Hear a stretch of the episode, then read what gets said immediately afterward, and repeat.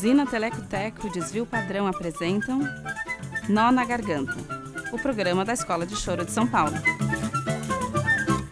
Opa, fala aqui Henrique Menezes, professor de flauta da Escola de Choro de São Paulo. Nessas andanças pela música, uma coisa que sempre penso é que alguns músicos que fizeram história e que acho que são geniais, gente que simplesmente chega e inventa novas formas na cultura, ficam na sombra, sendo lembrados apenas por fãs e por iniciados no assunto. Um desses gênios, Doutor. Doutor. Jogava o Flamengo, eu queria escutar. Doutor, ou Doutor, é o nome artístico de Edmundo Pires de Vasconcelos, um músico genial que marcou a história da música brasileira com um número incontável de gravações. É ele mesmo quem tá tocando seu repique de anel nessa gravação do João Bosco. Um cisco no olho, ela em vez de assoprar. Sem dó. Falou que por ela eu podia cegar. Se eu dou um pulo, um pulinho, um instantinho no bar. Bastou durante dez noites me faz jejuar. Levou as minhas cuecas pra um bruxo rezar. O Doutor gravou em muitos e muitos discos que ouvimos por aí, por seu talento como ritmista e pelas novidades que trouxe na seção rítmica da batucada. Se o Dino Sete Cordas e o Carlinhos do Cavaco, outros dois gênios que vão estar nos nossos programas, inventaram novos timbres, modificando algumas coisas do violão e do cavaquinho, o Doutor, ao procurar um timbre específico, criou um novo instrumento. É a ele que se atribui a invenção do repique de anel, que soa nos discos dos principais sambistas da segunda metade do século XX.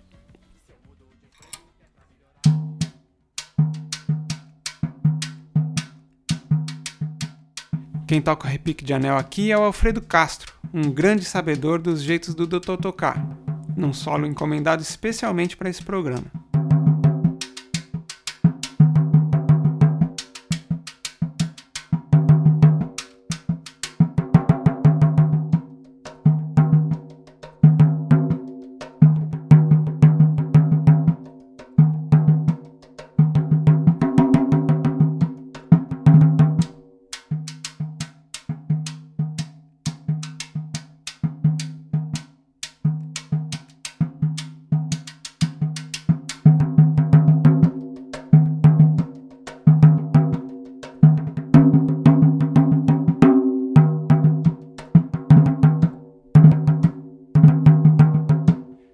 Segundo as pouquíssimas informações que temos sobre esse gênio criador, o doutor começou tocando clarinete, enveredando depois para bateria. Atuava como músico da noite e, segundo Manuel Tavares, que foi assessor de imprensa da gravadora CBS, fazendo bailes nos lugares mais escusos do mundo. O doutor atuou como ritmista em escolas de samba e, usando o corpo de um repinique, um cilindro de metal aberto dos dois lados, tipo uma lata, experimentou colocar pele de couro pendurando com um talabarte ao redor do pescoço. Isso deixa as duas mãos livres para tocar as duas peles, e com os anéis ou dedais colocados nos dedos de uma das mãos, toca o corpo de lata.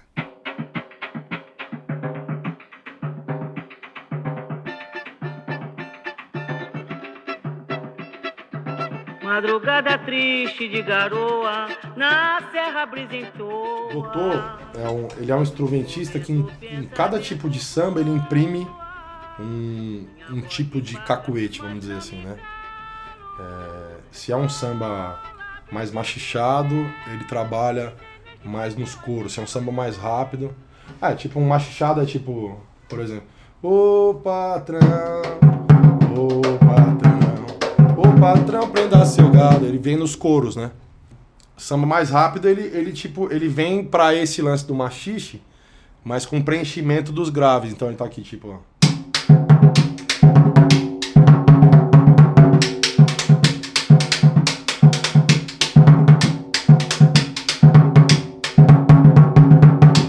tipo, vem com, com as duas coisas meio que juntas, assim, sabe?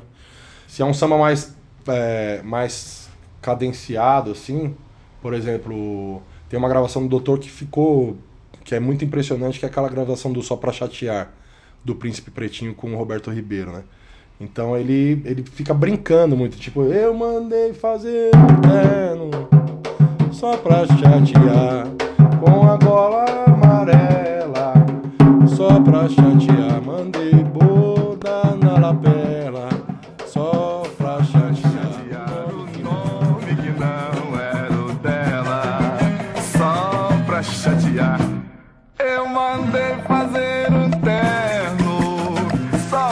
chatear, com a gola amarela, só pra chatear. Mandei bordar na lapela, só pra chatear. O nome que não era o dela. Comprei um par de Esse também é um outro segredo, né? Que o doutor ele tinha, ele tinha um lance de usar os dedos para imprimir. Vamos imaginar assim, um tamborim, né? Então o tamborim você tá aqui, né? Tec, tec, tec, tedec, tec, tec, tedec. O que, esse tec, é o dedo de trás, Uhum. né? Do tamborim. Então é tipo. É. Então o que, que ele. É perceptível assim no, no doutor tocando. Ele faz tipo o indicador como o, o dedo de trás do tamborim, o dedo médio como o- a baqueta. Então é.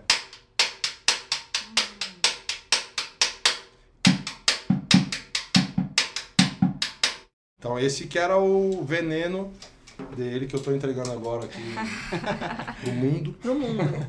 Que é, Não que é mim. isso.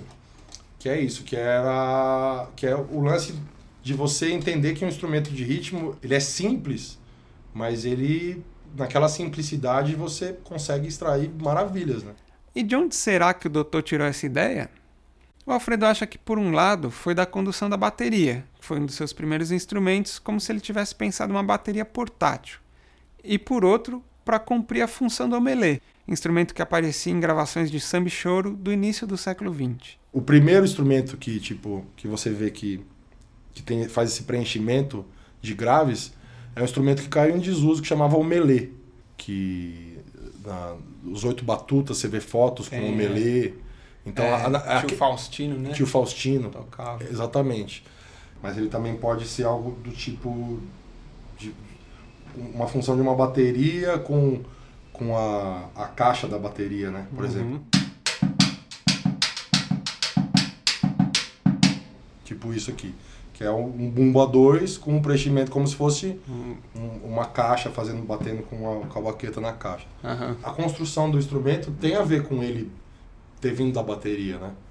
Dele ter, assim, não sei se consciente ou inconscientemente, ter buscado no instrumento algo que ele fazia na bateria. Eu acho que tem essa relação. Tipo isso.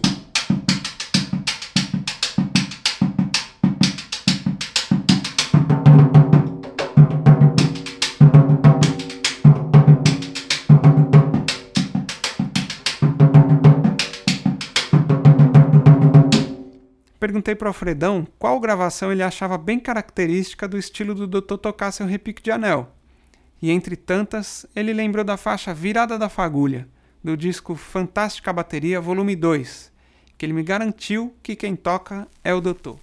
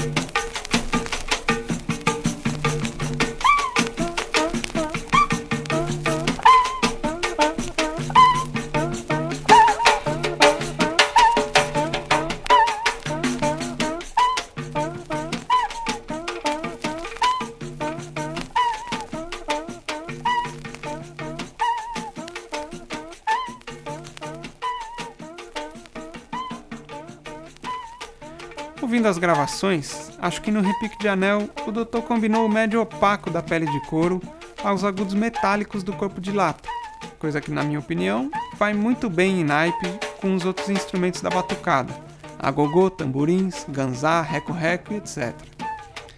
Junto com os percussionistas Luna, Eliseu e Marçal, construiu um consistente naipe percussivo, responsável por boa parte das principais gravações de discos comerciais do universo do samba feitas a partir da década de 1960. Essa, essa trupe aí, essa galera aí, da, os negrão da, dos morros do Rio de Janeiro que se especializaram, eles praticamente monopolizaram as gravações de samba da década de 60 e até começo da década de 80. Então eles, eles tinham muito trabalho, né? eles tinham muita, muita demanda de trabalho, né? E eles, por conta deles se encontrarem todos os dias no ambiente profissional, né? Que é um ambiente de estúdio, onde é, o cara tinha que realizar uh, o trabalho com o menor tempo possível e muitas vezes não tinha nem a chance de fazer duas vezes, né? Então eles chegaram num, num nível assim de excelência na execução do instrumento assim que é, é admirável, né? O, o, o, que surpreende também é quando eles tocam juntos, né? Eu comparo a um trem, né?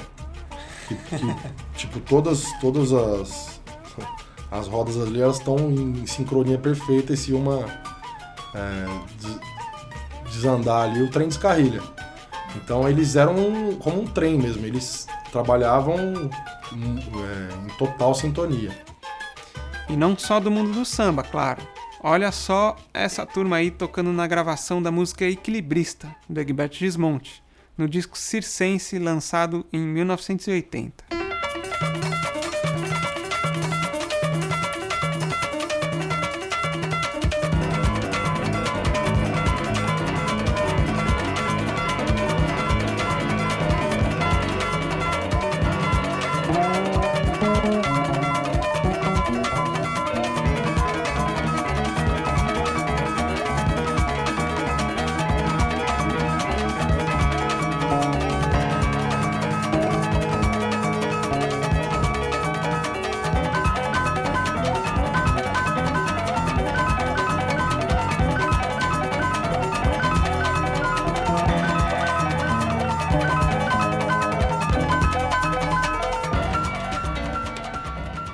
E até no mundo do jazz rock brasileiro, o Doutor atacou.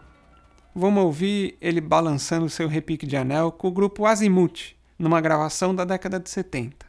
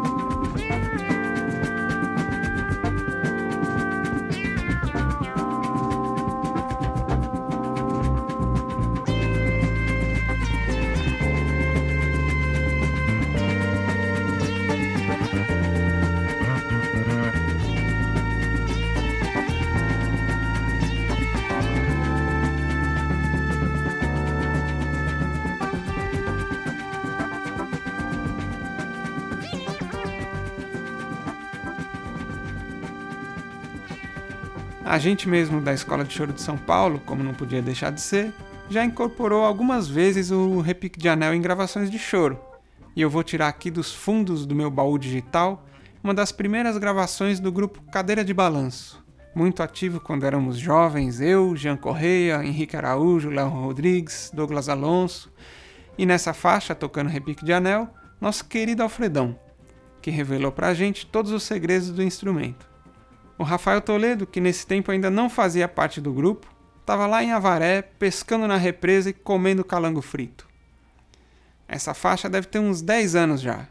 E provavelmente o Jean Correia já estava me falando depois das gravações da ideia de fazer a Escola de Choro de São Paulo. Vai aí a primeira formação do Cadeira de Balanço com Alfredo Castro no repique de anel, tocando Chorinho Diferente.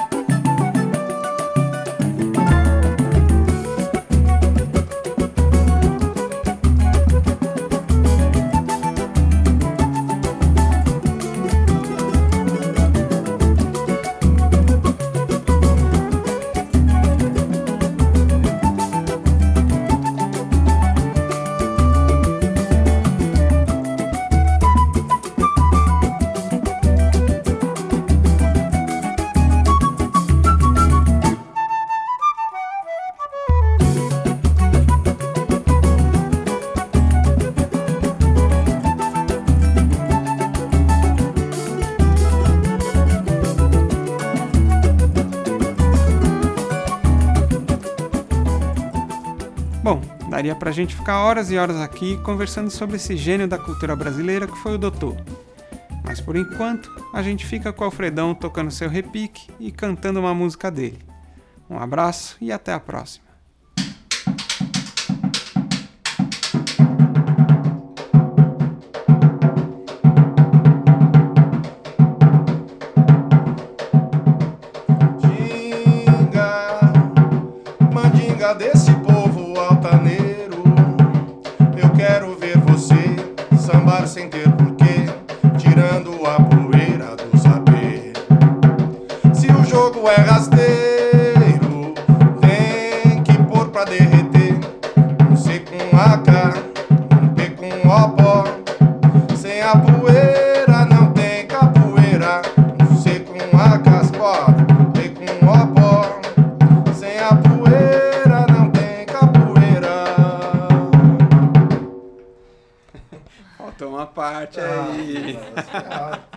Abusando já? Nó na Garganta é uma coprodução da Usina Telecoteco do coletivo Desvio Padrão para a Escola de Choro de São Paulo. Roteiro, locução, produção e montagem de Henrique Menezes e Maria Fernanda Carmo.